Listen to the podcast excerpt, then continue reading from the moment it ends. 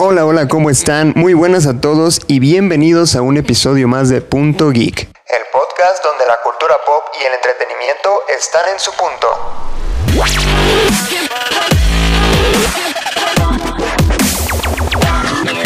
Yo soy Luis Montes y el día de hoy le doy la bienvenida a mi estimadísimo amigo Emanuel Martínez que se encuentra aquí conmigo. Emma, ¿cómo estás? Muy bien, Luis. Aquí estamos listos para otro episodio. En lo personal lo considero bastante interesante. ¿Lo digo yo o lo dices tú? El tema del episodio. A ver, dilo tú, da la bienvenida.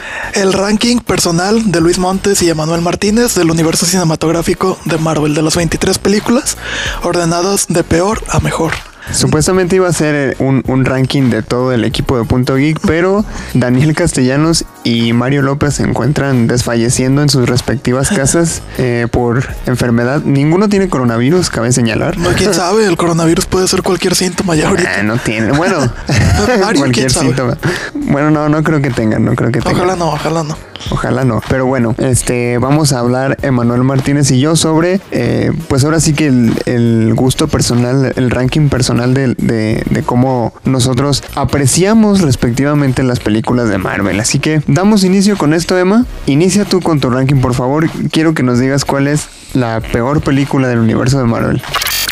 Ok, eh, bueno, primero aclarar que es el universo cinematográfico de Marvel. No estamos incluyendo el Spider-Man de Tobey Maguire, los Exactamente. Cuatro Fantásticos, bla, bla. Ni, ni las cosas raras como Electra y... Ah, Daredevil, las que incluyen, digamos, el universo de los Vengadores, Lo de Disney. lo de Disney. Sí, bueno, cabe recalcar que Iron Man y el Increíble Hulk no, no son de Disney, son de Marvel Studios tal cual. Ah, es verdad. Disney es a partir de Iron Man 2 en adelante. Tienes toda la razón, sí, cierto. Sí, y, y creo que se nota que Iron Man y el Increíble Hulk no son Disney.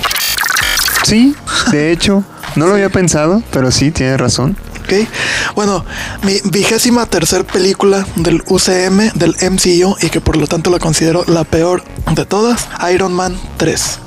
Fíjate La que odio, la odio. yo también la tengo en un lugar muy bajo, pero para mí no es la peor. Ok, ahorita me dices cuál es tu peor, yo, yo sí la odio, o sea, sobre todo por el hecho de que, a ver, veníamos de Avengers, Avengers 1, que fue un madrazo en taquilla, en crítica, en todo lo que quieras. Este, el tráiler de, de Iron Man 3 es una chulada. Te tenías a Ben Kingsley como el mandarín, este, que es el máximo villano de, de Iron Man, así como, como decir el Duende Verde y Spider-Man. ¿no? Es, es el mandarín y Iron Man. Ben Kingsley es un actorazo. La primera... Que resultó ser un actorazo. Ah, es correcto, es correcto. Este sale el verdadero malo es Guy Pearce, el que sale en la película de Memento que te recomendaba sí, sí. antes de Ah, órale. Es el mismo actor.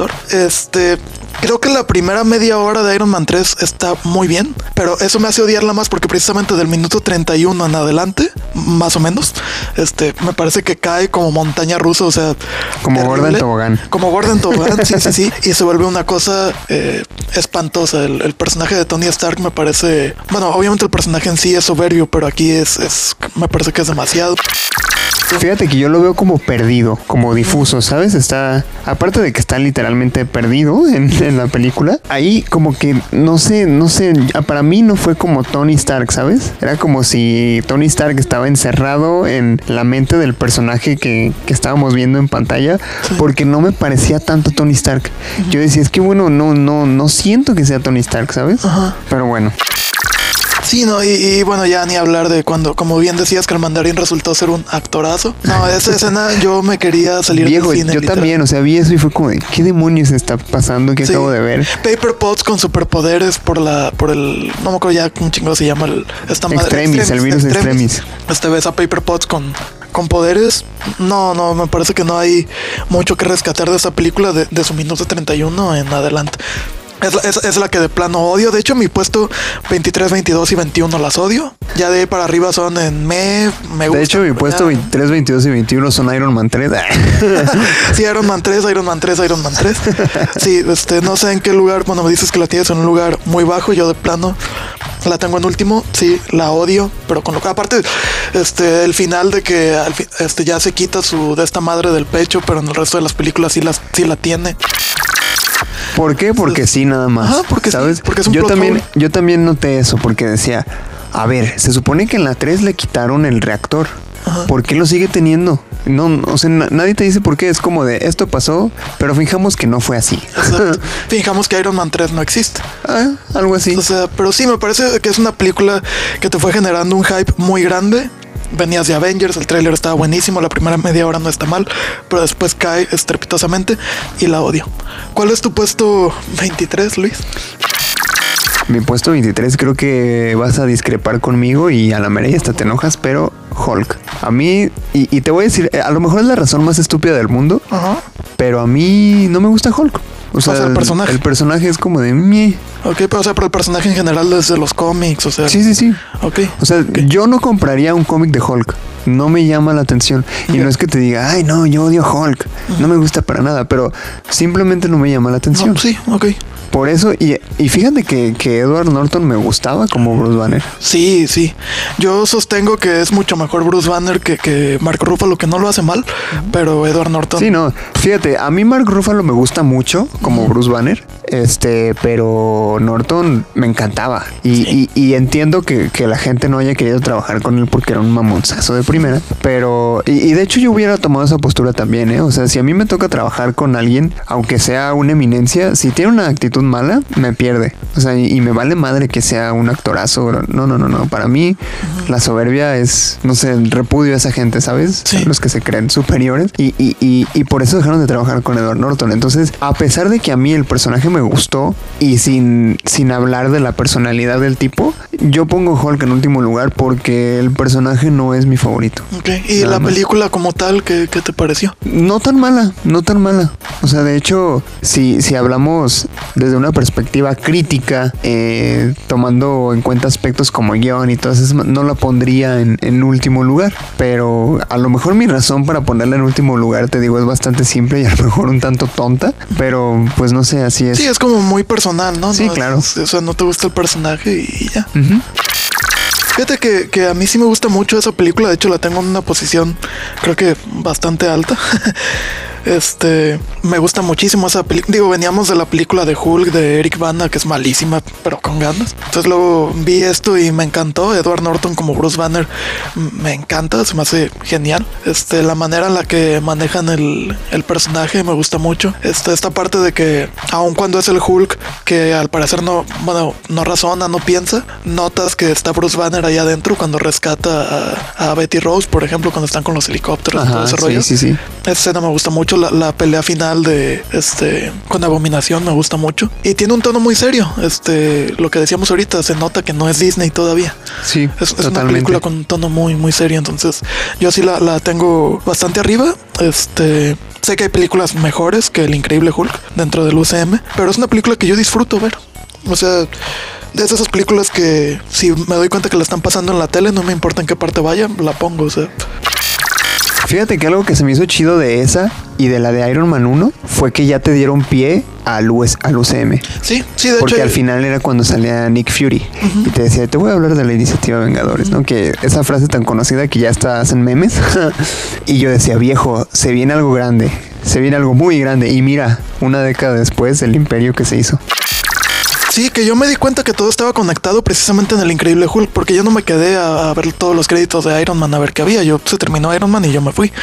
Este, y en el Increíble Hulk se termina la película, te vas a pantalla negra, pero no empiezan los créditos. Inmediatamente es la escena esta donde está el general Rose tomando y llega Tony Stark. Y es como, what the fuck. Y aparte, si te fijas en los créditos de inicio, hay partes donde se ven misiles de Stark Industries en la de Hulk. Y creo, y creo que eso fue eh, con lo que se inició este el, el crossover. Y no solo en.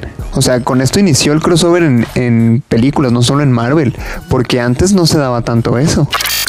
No, entre franquicias ajenas, no salvo los versus que de repente se les ocurría hacer de Alien contra Depredador y ese tipo Ajá. de cosas. O sea, no era algo que se acostumbrara a juntar franquicias o personajes distintos. Yo creo que eso fue lo que llamó la atención más. Y podría decir que eso fue lo que, parte de lo que generó todo el éxito que conllevó Marvel. Sí, porque ahí te, te diste cuenta que todo estaba conectado. Así poco a poco te ibas. Y luego ya vino Capitán América, etcétera, etcétera. Pero en Sí, Hulk sí. fue donde por primera, por primera vez. Tu número 22, la penúltima. Iron Man 3 como penúltima. Y, y creo que me estoy arrepintiendo, ¿sabes? Yo también vo- voy a cambiar mi decisión. Iron Man 3 como último lugar. Ok, Maldita sea. el Hulk como penúltimo. Sí. Ok. Sí, también fue muy mala. Sí, no, no. Hay, hay cosas rescatables. No te voy a decir que es una película totalmente mala, pero viejo, no, no, no, no. O sea, yo creo que si tiene eh, de, de 10 cosas evaluadas, 9 son malas. Pero bueno, ese es mi número 22. Sí, este, bueno, yo ya despotriqué contra Iron Man 3. No sé si tú quieras despotricar más o. Ya dijiste todo lo que tiene que ser dicho. Ok. ¿Cuál es tu número 22? Híjole, pues creo que me puedo llevar muchas críticas por esto, pero mi número 22 es Guardianes de la Galaxia 2. Mm, lo comprendo. Guardianes de la Yo no la Galaxia 2 tengo no la en un lugar tan bajo, pero lo comprendo. No la aguanto, o sea, la comedia se me hace excesiva, se me hace la película con, con más exceso de comedia de todo Mar- de todo el universo cinematográfico y es decir, porque todas las películas tienen comedia excesiva. Pero es que Guardianes de la, de la Galaxia está hecha para eso. Sí, pero eh, acá siento que, o sea, quisieron obviamente aumentar lo de la 1, la, lo de la 1, perdón. La ONU, dije, ¿qué La pedo? uno. Este, la 1, perdón, ando hecho bolas. Es, es que la odio tanto, güey, que me, me hago bolas. Lo quisieron aumentar, pero no lo hicieron bien. Luego, es- esta parte de que en la 1, por ejemplo, estaba lo del reproductor de música de Peter Quill, que, que las canciones se complementan excelente. Y en la 2, ya los personajes son conscientes de esas canciones. Es como, ay, vamos a tal lado. Po- Quill, pon una de tus canciones que están bien mamalonas para poner ambiente aquí en la nave. Ah, O sea, ya Sí. los personajes ya se dan cuenta. Como que no estaba tan chido. Extienden chistes a lo bruto, o sea, cuando se están burlando del nombre de un pinche alien que tiene la cara como quemada, como rara. Ah, sí. Scarface, no, Scarface, no, no me acuerdo cómo chingo se llama. Este, pero se burlan de la, te llamas X. Ah, eso suena como tal, pero lo dicen como cinco o seis veces, como que ya. La primera ya dio risa, la segunda ya, pero ya párale, ya Pero sí párale. hubo cosas chidas. O sea, eso a mí se me hizo gracioso. A lo mejor sí excesivo, pero gracioso. Y luego lo del Drax invisible, no mames. O- Eso fue en la 1 o en la, en la, en la 1 también. en la 1 o en la 2. En la 2, ¿verdad? Drax Invisible, no me acuerdo de lo del Drax Invisible. Sí, cuando están este Peter Quill y, No es en Infinity War. y Gamora. No, no me acuerdo. Bueno, Porque sí hay una escena de que está, está este güey Drax comiendo algo, pero está totalmente quieto. sí, sí, sí, que dice no que por eso es invisible. ¿Es en Infinity War? Creo que sí, no, ya no me acuerdo bien. Bueno, X, una de las tantas payasadas de los guardianes. Sí, otro chiste que, que extendieron mucho en Guardianes 2, cuando el, el, este, el Baby Groot, que tiene a todos encarcelados y Ah, ah, sí, pues, sí, va a buscar sí. las llaves y lleva un chingo de cosas que nada que ver con Sí, eso sí Pero se me también hizo lo excesivo, fíjate. Eso sí me hizo excesivo. Sí, sí, no, yo, yo este, cuando repasé todo el UCM para ver eh, Infinity War, este, sí, Guardianes de la Galaxia 2, las, las, las películas que tenía que pasar por, por obligación, no porque quisiera verlo. Va, ok. Es mi 22 Guardianes de la Galaxia 2. Muy bien. Mi 22 fue. Bueno, ya lo cambié por Hulk, pero bueno. tu 21. A ver, 21. Mi 21, híjole, a lo mejor también me llevo críticas, pero esta que voy a decir la considero la película más aburrida, que es Capitán América 1, el primer Vengador. Me aburre un montón esa película. A mí no se me hace aburrida, fíjate. No, a mí sí. Sí, totalmente todo este ambiente como de la... O sea, está muy bien el ambiente de la guerra y todo, pero es como la película menos superheroica de todas. Ok. A mí lo que no me gustó de esa Ajá. fue el traje. O sea, el traje me parecía una pijama total, ¿sabes? Bueno, el- a mí me pareció eso el primer traje que saca cuando le están danzando en la presentación del Capitán América, que hay bailarinas y no sé qué, que saca literal el traje de los cómics hasta con las alitas y todo. Sí. Ese sí está horrible. Ya el que usa en, en lo, ahora sí que en la película en general, fíjate que a mí sí me agradó. O sea, me gustan más los de las otras películas, pero, pero A mí no se me hace tan chido. No, No. Pero bueno. no, a mí esta, o sea, literal se me hace aburrida, así la definiría. O sea, por ejemplo, Iron Man 3 la odio, Guardianes 2 la odio. Esta, no diré que la odio, simplemente me aburre. Vaya, ok. Tu 21, Mi 21, Thor 3. Thor 3, Thor Ragnarok. Ujú, Thor Ragnarok. Ok, demasiada comedia también. Ah, ridiculizan mucho a Thor. Y no solo en esta película, yo creo que en todo el, el UCM. Sí. Y, y- y eso me indigna, ¿sabes? Porque Thor es un personaje muy chido. Sí. Y lo ponen como un vil payaso. Eso no me gusta. Y, y esta, y también a, a Hulk. De hecho, también creo que hay situaciones estúpidas que manejan en la película que están totalmente de más. Como cuando este Banner se avienta desde la nave y cae en el en el Bifrost, en el puente, y todo así como de, ah, ya se murió, qué pedo. Dije, no puede ser, o sea, eso está totalmente de más, ¿sabes? O sea, a lo mejor sí quisieron como hacer una película más de comedia y todo, pero ¿por qué? Y aparte es el Ragnarok, o sea, es el fin del mundo, ¿no? Eso se me hizo muy tonto, ese es mi, mi 21. Tu 21 Thor Ragnarok. Ok, tu número 20. Mi 20, tengo Ant-Man 2. Ok. Sí, fue como de ñe. De hecho, esa y la 1 son como ñe. o sea, también. Y, y fíjate, yo creo que también me pasa un poquito como con lo de Hulk, que no es mi personaje favorito. Este, pero me, me gusta mucho la personalidad de, de este. ¿Cómo se llama el actor? Ya se me fue Paul su Rudd. nombre. Paul. Paul Rudd. Paul Rudd. Sí, sí, sí. Me gusta. O sea, me gusta su actuación. eh, me gusta la personalidad del de, del personaje. Pero no sé. Yo esperaba ver a Hank Pym como Ant-Man. Yo también. Y es que Hank Pym es muy interesante en los Sí, cómics. sí, sí. O sea, psicológicamente es muy interesante. Totalmente de acuerdo. Entonces, cuando me ponen a Scott, dije, bueno, vamos a ver qué onda. No te voy a decir que me desagradó la película, pero pudo ser mucho mejor, definitivamente. Ok, mi número 20 es Thor, un mundo oscuro, Thor 2. No manches, Se me ¿cómo hizo crees? me, o sea, e- esta, o sea, las tres que mencioné anteriormente las odio. Esta de Thor, un mundo oscuro. Bueno, no dije Capitán América, nada más me aburría, ¿cierto? Ajá. Esta de Thor, un mundo oscuro entra de dentro de eso. O sea, no es que la odie, simplemente no, no, no me genera. O sea, como a mí con Ant-Man. Ándale, sí, o sea, Thor 2 no. O sea, es como totalmente X, no. Wow. ¿Tú la tienes muy arriba? Mm, sí, Sí.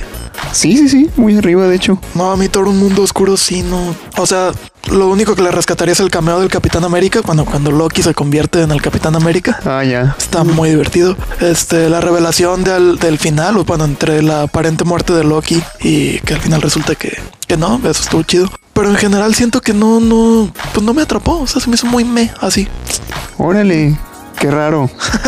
Sería mi 20, Toro Mundo Oscuro. Y mi 19, Ant-Man and the Wasp, Ant-Man 2. Sí, también, o sea, no, la pongo un poquito arriba de, de lo que es Thor, por todo este rollo del mundo cuántico. O sea, y que van por, por la por la avispa original, este, que es Michelle Pfeiffer, que se me hizo este muy buen, muy buen cast. Pero todos esos efectos del mundo cuántico están muy, muy padres. Este, pero en general también me, o sea, el villano, el villano no se me hace nada memorable. No, o sea, a duras penas me acuerdo de ella. Sí. De hecho, este, hasta hace rato que tú mencionabas que, ah, sí, como que, que al final resulta que la controlan. Yo, ay, cabrón, sí es cierto, sí la controlan. O sea, ya no, no me acordaba. Este, pero la pongo un, un pelín arriba de, de Thor, un mundo oscuro. Sí, Pero mira, yo me- que me he declarado fan autoproclamado de, de el UCM, yo suelo ver las películas que me gustan más de una vez en el cine. De hecho, mi récord era la de Avengers 1, la vi cinco veces en el cine. Órale. Y después está la de Deadpool 1, que también la vi como cuatro o cinco veces. Pero sí, hay, hay películas del UCM que nomás una vez y ya. y, y eso para mí es que no están tan chidas. Entre esas Ant-Man. Que por cierto, Ant-Man es mi 19. Ya. Ant-Man la 1. Sí. Ok. Aunque se me hizo que tiene buen cast, eso sí, pero híjole, o sea, igual no me atrapó. De repente sí había cosas chidas, cosas chistosas, como Luis, por ejemplo. Ah, sí, la, Mi narra eso y cómo narra lo que pasó. Me gustó lo de lo de al final, la, la escena post créditos en donde todo el mundo especulaba que estaba hablando de Spider-Man. Ah, sí. Eso me gustó. Eh, pero sí, también fue como mi Ant-Man. Sí. Este, ¿qué le rescatarías aparte de lo que ya dijiste alguna otra cosa? eh, que es la como la el primer vistazo que se nos da la pues ahora sí que al, al microverso y todo eso, ¿no? Me se me hace, me llamaba la atención, pues, aunque se me hacía de repente medio tonto, como al final cuando se la, la pelea contra Yellow Jacket, que se pelean en un trenecito, en, en tomas el tren. Eso es de, de repente porque veías a los personajes peleando y así como de oh y, y como bien mucha acción, ¿no? Y de repente lo veías de lejos y el pinche trenecito nomás ahí, Ajá. bien X, ¿no? Eso decía como de bueno, pues están peleando en chiquito, ¿no? Dales chance. Pero te digo, como todas las películas que me gusten o que no me gusten tienen cosas rescatables. Pero pues sí, en, en, en total y en conclusión, meh. Ah, o sea, Ant-Man 1, tu lugar 19. Ajá. En mi caso, mi lugar 19, ya lo dije, Ant-Man and the Wasp. Para mí la 18 es Thor Ragnarok. El rescato que sí me divirtió, o sea, la mayor parte. e- Era una sensación muy extraña. Yo me acuerdo Hay que estaba cosas en el chidas, cine. hay cosas chistosas. Sí, yo me acuerdo que estaba en el cine y dije, no mames, me la estoy pasando de poca madre. No debería estármela pasando de poca madre porque es el apocalipsis nórdico. O sea, no es la idea, pero me la estoy pasando muy bien. Esta escena donde dices que se avienta de la nave y cae todo aplastado, yo estaba doblado de la risa. Sí, hubo otros chistes que se me hicieron malos. Por ejemplo, cuando explota Asgard y el güey este de roca dice, no, no, nuestro hogar siempre va a estar ahí, no sé qué, y explota. Y en lugar de quedarse en silencio o que sea algo, este, pues el impacto de que acaba de explotar Asgard, ¿sabe qué pendejada dice el de la roca? no, ya no, ya, pues ya no tenemos a dónde llegar, no sé qué pendejada dice que es como, güey, no era necesario hacer un chiste ahí, es un momento dramático. Sí, exacto. Y toda la película debió de ser dramática, pero se fueron por este lado y le rescato que me divirtió, pero no debió divertirme Thor Ragnarok, no era la idea. Buen argumento. O sea, sí, sí hay cosas divertidas, pero y cosas muy inmensas. O sea, también como cuando, cuando salen como a ese tipo festival o tianguis, no sé qué era, que le dicen, todo el mundo te va a reconocer y no si hago esto y se tapa la cara, no es como, de, ay, güey, ¿Sabes- eres, eres que Thor. me encantó, que me gustó mucho porque cuando, lo- cuando leí esto o vi esto en los cómics, me parecía inadaptable, me parecía ridículo en el cine. La- la- el Hulk con su armadura así tipo romana para Ajá. pelear en la arena, eso es de los cómics de Planet Hulk. Ajá. Y yo me acuerdo que veía los dibujos y yo decía, no me imagino una. Porque precisamente cuando Editorial Televisa publicó Planet Hulk aquí en México, fue al mismo tiempo que salió The Incredible Hulk, la de Edward Norton. Sí. Entonces yo me acuerdo que relacionaba esa película con ese Hulk y yo decía, no me imagino un Hulk en el cine, así con su armadura romana. Ajá. Y lo vi en Thor Ragnarok y se veía bien, o sea, se veía padre. Sí, eso sí. Eso me Son cosas rescatables. Uno de los chistes que sí me gustó fue, pasó al principio de la película, de hecho, cuando Thor está encadenado, que está dando vueltas Ah, sí. y que manda a chingar a su madre bien chido al, vi- al villano. Es como de, ah, espérate, espérate, déjame dar la vuelta otra vez. Y, ah, sigues vivo. Eso se me hizo muy gracioso, eso sí. Sí. Pero porque yo no esperaba tantos chistes en la película. Y vi eso y dije, ah, mira qué cagado, ¿no?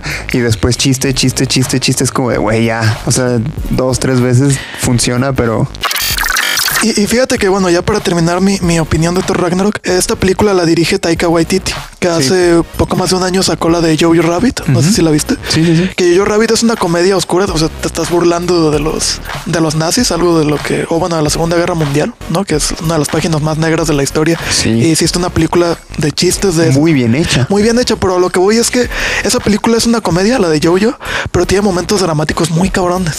O sea, Taika Waititi estaba demostrando, puedo hacer comedia y también meterte un drama muy ojete que te va a hacer sentir. Y en Thor Ragnarok no lo hizo.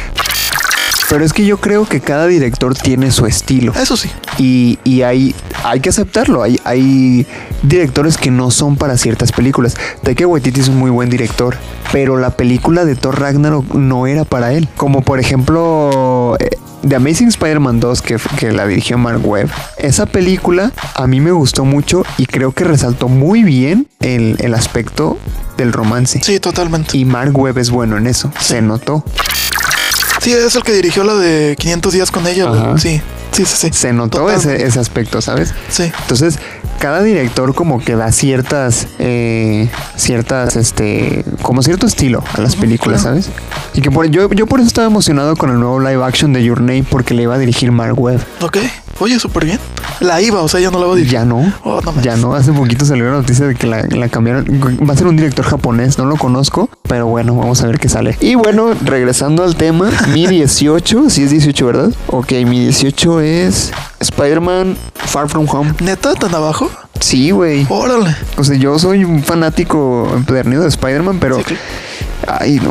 Y me sorprende que, que te guste más, digo, menos que Homecoming. ¿Neta? Sí, A ver, déjame revisar cómo está mi. No, sí. sí, pero Sí a la ver, puse este, muy abajo. Sí, es que no, no has mencionado Homecoming, por eso este. Sí, sí, sí. Pero a ver, eh, sí me gustaría escuchar tus argumentos contra Far From Home. El viaje a Italia. No me gustó. Ok. O sea, para mí, Spider-Man es en Nueva York. Eso es Spider-Man para mí. O sea, a lo mejor te digo, igual que Hulk, a lo mejor es un argumento muy tonto, pero a mí el hecho de que lo hayan sacado, híjole, y mira, que hay cosas muy buenas en la película. Los efectos especiales están muy pasados de ñonga. Palabra inventada, pero bueno. Este, el villano es muy bueno. Su motivación muy mala, pero el villano es muy bueno. Este, el actor que interpreta a Misterio es muy bueno. Ah, al final, el, el hecho de ver a J. Jonah Jameson otra vez, interpretado por el mismo de eh, al Sí, de principio los de los, 2000. originales. Eso es muy bueno también. Pero no, o sea, el hecho de que toda la historia se desarrollara en Italia no me gusta. No me gusta para nada. Ya. También el hecho este de, de que te digo, de las motivaciones del villano, de que es que Tony Stark, ah viejo, otra vez con Tony Stark. Sí. Ya, supérenlo. Ajá, ya se murió. Y no estoy hablando de- a los personajes de ya supérenlo, estoy hablando a la gente que hace las películas. O sea, güey, ¿por qué siempre pleito casado con Tony Stark? Sí. Todo mundo es que, es que Tony Stark me despidió injustificadamente y ahora me voy a vengar de él. Ay, viejo, o sea, ya, ya estuvo bueno, ¿no? O sea. Igual que los chistes, o sea, úsalo una vez, bueno, dos veces, ah, ok. Pero ya cada rato, cabrón. Ya, o sea, no. Pero bueno. ya. Respira. Ese fue tu 18 entonces. Sí. ¿Y tu 17? Guardianes de la Galaxia 2. Ok. Sí, se me hizo muy, muy, muy payasa además. Sí.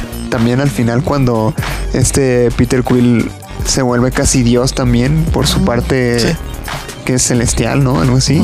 Que su padre es un celestial. Y, y- y se convierte en Pac-Man. Es como de, ¿por qué? no, no, o sea, ese era una...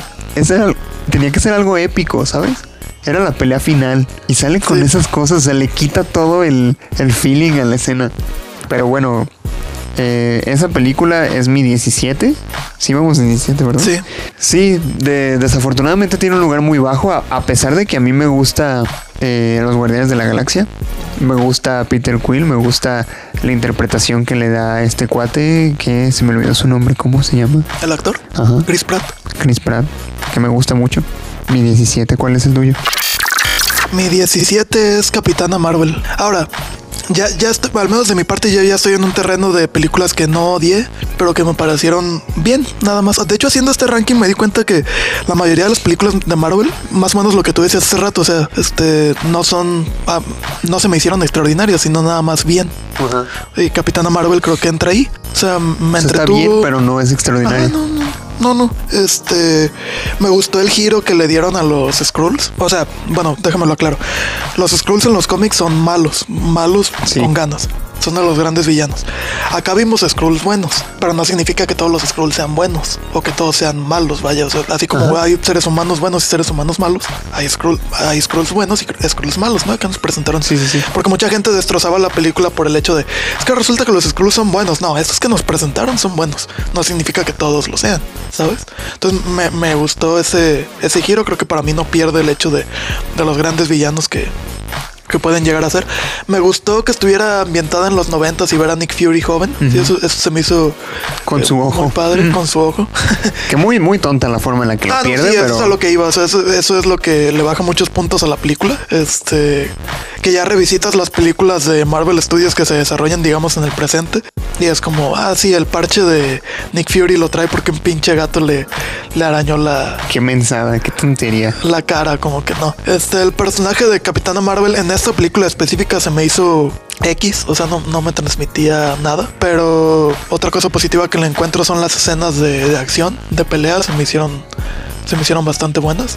Pero sí la pondría en un lugar, este, digo, mi película 17 de 23, o sea, está bien y hasta ahí. Sigue siendo un lugar muy bajo, pero bueno. A ver, sigue mi 16, ¿verdad? Spider-Man Homecoming. Sí, fíjate, me duele, me duele poner a un personaje que tanto amo en lugares tan bajos. Pero, ay, no, es que ni cómo ayudarlo. O sea, lo que ya habíamos hablado de, las comparativas de los tres Spider-Man. Este, pero hablando particularmente del UCM, yo creo que están tan abajo las películas de Spider-Man por los personajes y por la, la- la trama en sí. O sea, yo hubiera preferido que, que salieran este villanos que, a pesar de que ya hubieran salido en otras entregas, de todos modos hace falta, hacen falta en el UCM. O sea, el Duende Verde, este, alguno de los eh, de los seis siniestros, que bueno, este, el buitre es uno de ellos, pero no sé, personajes o villanos más memorables, ¿sabes? Me hubiera gustado ver algo así, aunque, aunque ya los estuvieran repitiendo, vaya, porque bueno, el Duende Verde salió en las de Raimi, el Duende Verde también salió en, en Amazing Spider-Man, pero me hubiera gustado ver una versión del Duende Verde acá, ¿no? O, otro tipo de villanos, no sé, a lo mejor. Bueno, Venom no, porque también ya Sony tenía planeado hacer algo con ellos. Pero fue como de, güey, el buitre, neta. O sea, no me convencía tanto, ¿sabes? Ya. Este, a fin de cuentas creo que hizo una buena interpretación Michael Keaton, pero sí, no, o sea, los personajes, esta eh, Zendaya como MJ, ay Dios mío. Sí, estoy de acuerdo. Pero entonces te gustó más como villano el buitre que, que Misterio, por ejemplo. No, No. no, me gustó más Misterio. Ok. De hecho, a mí me hubiera gustado Misterio como villano de eh, Homecoming. Porque también en Homecoming salieron otros villanos que fue como de, ah, pues sí, X, ahí está. Sí. Como este Shocker se llama. No Sí. manches, o sea, ese tipo que salió dos minutos y... Sí, pero en los cómics nunca fue trascendente el Shocker. O sea, No, no, no, no, tampoco. Lo te- trasladaron ese hecho a, a la pantalla. Pues sí, pero bueno. Sí, este Homecoming 16. Sí, tienen muy abajo las de Spider-Man y es Spider-Man. Es Spider-Man, Sí, me duele, me duele. Entiendo tu dolor. Mi 16 es Iron Man 2. Wow. Este, sí, me parece una película, pues, Viejo, la sí, banda. ni frío ni calor, o sea, Neta, o sea, la banda idolatra a Iron Man 2. neta. Sí, ¿no? Yo no conozco a nadie que diga que Iron Man 2 es una Yo joya. sí, yo sí. Pero bueno, a lo mejor estoy basándome en, en esos criterios para generalizar, ¿no? Pero, pero tu 16 Iron Man 2. Sí, no, el, el villano creo que está como muy poco desarrollado. Sí, en eso coincido. Este, de hecho, leí que Michael Rourke, el actor, salió encabronado con Marvel Studios porque, porque él había hecho todo, todo un trasfondo para su personaje, todo este rollo del pájaro que está traumado con que le traigan su pájaro y que ese no es su pájaro, que había todo un trasfondo que Michael Rourke había hecho. O sea, el, güey hizo todo un, un trabajo psicológico para su personaje en Y al escenas que final le dijeron, eh, no. Sí, o sea, y lo peor es que varias escenas de ese trasfondo, me parece, según lo que leí, sí las grabaron, pero en el corte final no quedaron. Entonces el güey quedó este, encabronadísimo. Creo que tratan de, de, de adaptar esta historia de los cómics de, de Demon in a Bottle, este, Ajá. De- del alcoholismo de Tony Stark, pero siento que no lo hacen bien. O sea, siento que lo pudieron haber manejado de una manera mucho más seria. O sea, porque tienes esta escena de que cuando está festejando su cumpleaños, creo que es, y que está en la armadura y, ay, tengo que ir al baño, pero en lo que me quita esto y se hace pipí en la armadura. Ajá. O sea, sí te lo tratan de retratar, pero termina siendo cómico. Y, y me Sí. parece que el alcoholismo de Tony Stark era para tratarse de una forma, de una forma seria. Ajá. Y acá lo quisieron adaptar, pero ya era Disney. Mal ya de hecho. comedia, o sea, Sí, sí, sí. Ok. mi número 15, entonces sería Ant-Man, la 1. Wow. Mucho más arriba que la mía. ¿Sí tú dónde la tenías, Ant-Man? En la. como en la 20, ¿no? ¿Cuál era? 19. 19. Sí, no, yo en la. La 15 Ant-Man este, es una historia muy pequeña, literal. O sea, aparte de que el güey se, se encoge, pues nada más eh, prácticamente una historia de asaltos, ¿no? De robos. Sí. que hay que robar tal traje, que hay que robar este tal cosa, pero los efectos de, de Ant-Man cuando se minimiza, por eso te preguntaba tú, cuan- te preguntaba a ti, perdón, cuando, cuando hablaste de ella, mí me encantaron esas escenas. Sí. O sea, cuando se encoge en el baño y las gototas de agua. Sí, eso estuvo chido. Ese- eh, toda esa primera secuencia que es la primera vez que se encoge, que no sabe ni qué pedo y termina hasta en una fiesta y termina está en el disco que está tocando Ajá. el DJ y el güey así todo, todo mareado. Este, me, me gustó mucho toda esa, Buenos esa efectos. secuencia. Buenos efectos, este, la relación con la hija me gustó. Ay, sí, O sea, qué bonito. Muy, muy tierna. Este, es cu- cuando llega, ¿no? A su cumpleaños y le regala como un peluche, no sé qué, y está horrible, pero me encanta. Ajá. así es ahí, ¿no? En, Sí, qué en chido. Ant-Man en la 1. Este, es una película que disfruté. Yo la pondría aquí como película palomera. O sea, si me la pones un domingo, Ant-Man 1, la veo sin ningún pedo. O sea, deja, voy, me compro unas papitas, un refresco y la veo. O sea, no, tengo ningún problema. Pero no está ni por asomo entre, entre las mejores. Es una película entretenida. Va. Ok. Ese es mi número 15, Ant-Man. Mi 15. Guardianes de la Galaxia. La 1. Sí. Órale, la tienes muy abajo. ¿Crees? Bueno, es que Lo que decía hace rato de que la mayoría adora Iron Man 2, yo digo que la mayoría adora Guardianes de la Galaxia. Sí, sí, yo no, porque no me parecen personajes tan chidos, ¿sabes? O sea, no me identifico con alguno, este, no es como que diga, ay, los guardianes, cómo me encantan.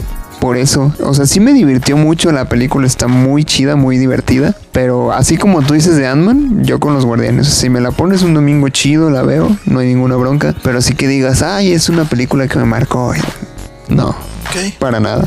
Ok, este, bueno, yo profundiz- profundizaré más en mi opinión cuando le toque en mi ranking. Este, pero esta vez sí me sorprendiste de todos los que me has dicho. Yo pensé que Guardianes iba a estar, como todo mundo, entre las primeras. Bueno, es que la, Cinco, casi, casi. Aparte las que siguen arriba creo que no sé si, si las endioso mucho, pero sí, no, y, y- y- igual, ¿eh? O sea, Guardianes de la Galaxia no me parece una película mala. De hecho, creo que es buena. O sea, aquí la pongo en ese lugar porque hay que darle un, un lugar, ¿no? Si estamos hablando de un ranking de películas, Sí. pero no creo que sea una mala película.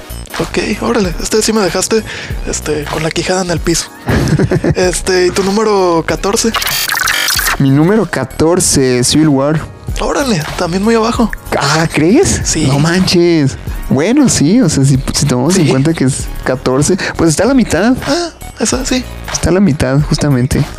Igual, buena película, pero con cosas que pudieron ser mucho mejores desde mi perspectiva. Eh, la participación de Spider-Man, claramente. Ok. O sea, cuando yo vi el tráiler y vi que salía Spider-Man, Así fue orgásmico eso. Hello everyone, dije, uff, Sí. ufas. O sea, no te miento, Emma, en ese momento, en ese rato, vi el tráiler fácil unas 30 veces. Sí, yo también. Nada más para ver a Spider-Man. Sí. O sea, todos estaban con el furor de que, güey, Spider-Man está de regreso y la chingada, ¿no? Y yo por eso vi, vi el tráiler. No me gustó que no le dieran tanto énfasis al hombre araña porque fue como de, ay, sí, niño, vete a jugar en lo que nosotros hacemos las cosas de adultos, ¿no? Sí, de hecho, hasta el mismo personaje, ¿no? Cuando termina su participación, ay, ya, ya me cansé. Ajá. Y, y no hizo casi nada. Ajá. O sea, todos dándose en la madre bien chido. Y este güey que hasta en el tráiler te lo ponen muy chido. Porque creo que fue el segundo tráiler, ¿no? Cuando le, le tiene el puño a- al soldado del invierno. Ujú. Creo que sí. Te fue. queda así como de, what the fuck? O sea, Sí. Spider-Man viene con todo, ¿no? Y al final es como de, pues sí, Spider-Man ahí está, ¿no? Columpiándose, haciendo cosas de niño, Ok. haciendo referencias a Star Wars. Sí. ¿Y qué sí te gustó? ¿Qué, qué parte sí dirías? Esto sí me gustó de, de Civil War. que se agarraran a madrazos. Ok, entre, entre los ellos. héroes. Creo que eh, la, la- la motivación de cada uno es, es totalmente comprensible. Y la, la pelea entre Iron Man y el Capitán América no me quedó a deber, me gustó, estuvo chido. Ok, ok, ok. La de. Y también Iron Man, Capitán América y Bucky, la pelea final Sí, entre los tres. muy sí me buena. gustó, muy bueno. Sí, entonces en el 14 Civil War. Órale. Mi número 14 fue una que fui a ver contigo, este, y con otro amigo tuyo que, que no me acuerdo cómo se llamaba, eh, Doctor Strange. ¿La, la vimos? Sí, la fuimos a ver a galerías. ¿No te acuerdas cómo se llama ese güey? Entonces, ¿no fue el chino? Sí, Ah, ok. sí, me acuerdo que se presentó como el chino, pues no me acuerdo cómo se llama. sí, sí, sí. Sí, la fuimos a, a ver juntos, este, los tres. Este que también iba a ir nuestro gran amigo Jorge, pero pues que al final no fue, sí, ya me acordé. sí, este, mejor no hay que decir por qué no fue, ¿verdad? Es, es un podcast familiar. Oye, ya estás haciendo que la gente piense mal, ¿eh? Este, no, olvídenlo, olvídenlo. Corta esa parte, Luis, por favor. Se enfermó, se Se enfermó. Ajá. No, no queremos dar detalles porque fue una enfermedad pues muy, muy eh, fea, ¿verdad? Este, en mi número 14 es Doctor Strange. Básicamente la pongo a la mitad por la, lo que no me gustó fue la comedia. Creo que hay muchas escenas de tensión que se rompen por la comedia. ¿Como cuál? Por ejemplo, bueno, quizá tensión no fue la palabra equivocada, más bien como lo épico, quizá. Cuando el Doctor Strange hay una escena donde ya derrota al malo, que no me acuerdo cómo se llama. ¿Dormammu? No, no, no, Ah, no, al, el al otro. otro, al que también es mago. Ajá. Este, y que se da la vuelta, así con que se da la vuelta Benedict Cumberbatch, bueno, el Doctor Strange, se da la media vuelta y se acomoda la capa, así soy un chingón. Y ya se va caminando bien acá y de repente la, la capa le empieza a acariciar la mejilla. ¿Qué pedo? este, ¿qué otra? Chistes excesivos también o muy extendidos, por ejemplo, cuando este conoce a Wong, ¿no? Y ¿cómo te llamas? Wong. Ah, sí, nada más Wong, como Beyoncé. Al principio cuando dice como Beyoncé, ah, qué cagado, pero luego empieza como fulano, como perengano, como y dice como siete nombres, como ok, ya, ya entendí el chiste, ya, ya cállate. ¿Sabes? O sea, sí siento que tiene una comedia un tanto excesiva. Lo que sí me, me encantó fueron los efectos especiales. Están geniales. Desde el minuto uno ya te, te vuelan la cabeza cuando empiezan a doblar los edificios y los Sí. el viaje en el multiverso, precisamente que incluso hay una pequeña parte de, de terror, que el director de Doctor Strange también es de terror, no recuerdo ahorita su nombre. Este, pero aquí hay un universo donde empiezan muchas manos a, a, este, a treparse en el Doctor Strange y a las manos le salen manos y a las manos. E- esa escena me acuerdo que me dio mucha ansiedad, esa parte. O sea, lo- los efectos están muy, muy buenos. El personaje de, de Ancient One este, de Tilda Swinton, que adoro esa actriz. Sí, muy, Este- buen, muy buen papel, ¿eh? Muy buen papel y una excelente actriz. Este, y me parece que Benedict Cumberbatch como el Doctor Strange es un excelente casting. Este, y el personaje, algo que, que no sé si verlo como positivo o negativo, está como a medias. Es otro Tony Stark, ¿te fijas? O sea, es, es otro güey que es millonario, es súper exitoso. No me parece tanto, no me parece tanto. Yo creo que sí hay, hay una diferencia porque Tony Stark es como de, o sea, si es muy soberbio, es como de yo soy el mejor y quiero que todo mundo sepa que soy el mejor, ¿no? Este, a mí, el Doctor Strange me parece como soy el mejor, pero me vale madre si me reconoce o no, sigo siendo el mejor. O sea, como que Tony Stark es más, ah, ¿cuál, ¿cuál es esta palabra? Egocéntrico. No, egocéntricos son los dos. Más como que le gusta que la gente lo vea. Histriónico. Histriónico es la palabra. Sí, me parece que Tony Stark es más histriónico. Ok. Y, Y- a Doctor Strange lo pondrías como más este. Más serio, más, Más serio. formal. Totalmente. Mm, ok. Sí, es mi película 14, Doctor Strange. Este, mi 13 sería Spider-Man Homecoming. Este. Eh, no, es más o menos por el mismo. Sí, este, cosas positivas, el villano me encantó. O sea, es- eh, estoy de acuerdo contigo en cuanto, en cuanto al hecho de cómo reaccioné cuando me enteré que iba a ser el buitre el villano. También fue así como neta, el buitre, el viejito, o sea, qué pedo. Pero ya cuando lo vi en la película se me hizo un villanazo porque, porque es un villano que no tiene malas intenciones, vaya, o sea, él se tuvo que meter a eso porque lo corrieron de donde trabajaba Tony Stark para no variar. Este, entonces para poder mantener a, a su familia, pues tuvo que meterse a eso. Este, me encanta la escena del carro cuando van hacia el baile. Este, Ah, sí. y que le empieza a reconocer la voz, que dije, bendito Dios, un villano que por fin le reconoce la voz al héroe. Sí. O sea, y me encantó este detalle que creo que ya lo había comentado en algún momento. Este, cuando se detienen, ¿no? Que, que se pone el semáforo en rojo. Este. Y le va diciendo, oye, tu voz, no sé qué, la chingada. Ay, qué curioso que Spider-Man estaba en Washington cuando ustedes estaban en Washington. Es que... Y en el momento que, que, él, que él ya se da cuenta, ya concluye todo y dice, claro, el buen hombre araña. En ese momento cambia el semáforo a verde y lo ves reflejado en el, en el rostro del buitre. Que el, el reflejo del color verde es justo cuando dice eso de, claro, el buen hombre. O sea, es como El la señal de ya, ya te diste cuenta. Ajá. Toda esa escena me encantó cuando ya se baja la muchacha y es como, a ver, tú adelántate, hija, tú adelántate, amorcito, no sé qué chingados. Este. Quiero hablar aquí con Peter, pues la plática de suegro típica, ya sabes. Ah, sí, se va la muchacha, este, y el pinche Witter saca una pistola y la deja. A ver, cabrón. A ver, ya me vas a dejar en paz, vas a seguir con no, esa escena, esa escena me encantó. Entonces, el- esa escena en específico, el, el buitre, el villano como tal, este, me gustaron las interacciones entre la inteligencia artificial del traje, Karen y, y Peter. Entonces me hizo curioso este mini homenaje a la saga de Sam Raimi cuando está de cabeza después de lo del elevador y que tiene enfrente a, a Liz, que se llamaba la muchacha. Creo que sí. Este, y que la inteligencia así, así como de, ándale, Peter, bésala, es tu momento, y que no sé qué. No, no. O sea, todas esas interacciones se me hicieron muy padres. ¿Qué no me gustó de la película? Los personajes secundarios. Ay, yo los aborrezco. Cagaron Los así, aborrezco. con ganas. O sea, Flash, no mames, nada que ver con el Flash que todos conocemos. Bien menso. Este, el, el gordito Ned se me hace el- como el más pasable de los secundarios. eh. O sea, te quisieron. ¿Te fijas que, que ese es el ganque de Miles Sí, Morales? sí, totalmente. Totalmente. Sí, este, que no recuerdo cuál es su nombre. En, Ganque. Sí. Sí, se llama ganque. Ah, ok, ya, ya. Este. Sí, yo leí pocos cómics de, de Miles Morales cuando recién empezaba. Pero sí, totalmente es el personaje. O sea, físicamente es, es igual. Sí. Este, entonces los personajes secundarios no. No me gustaron en Homecoming. De hecho, ellos me arruinaron la película. O sea, si hubieran sido menos. eh, menos desesperantes, creo que Homecoming estaría mucho más arriba en mi lista. Pero Sí, yo esos también coincido. No. Y fíjate, ahorita que hablamos de Spider-Man, Miles Morales sería una muy buena.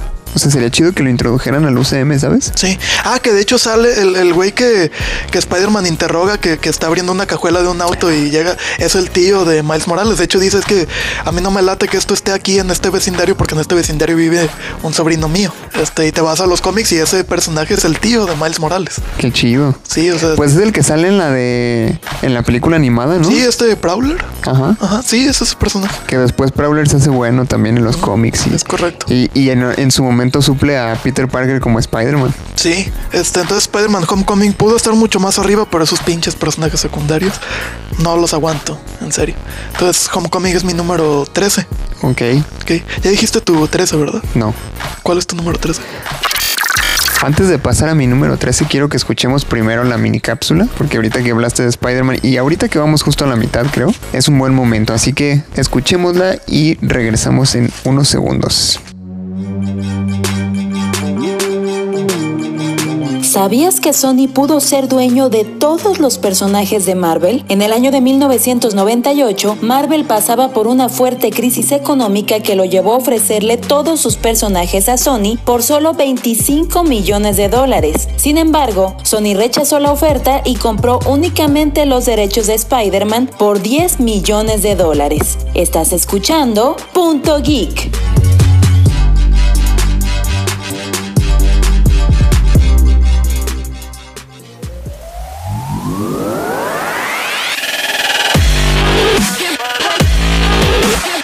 Bueno, pues regresamos a Punto Geek.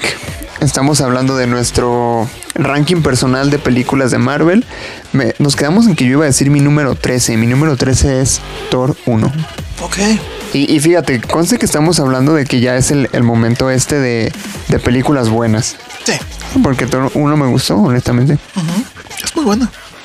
Yo, yo le he ido, me pasa lo mismo que, que con, bueno, me, me iba a guardar el comentario, pero lo digo de una vez. Con Thor 1 me pasa lo mismo que con Guardianes de la Galaxia 1. O sea, me ha ido gustando más conforme más las veo.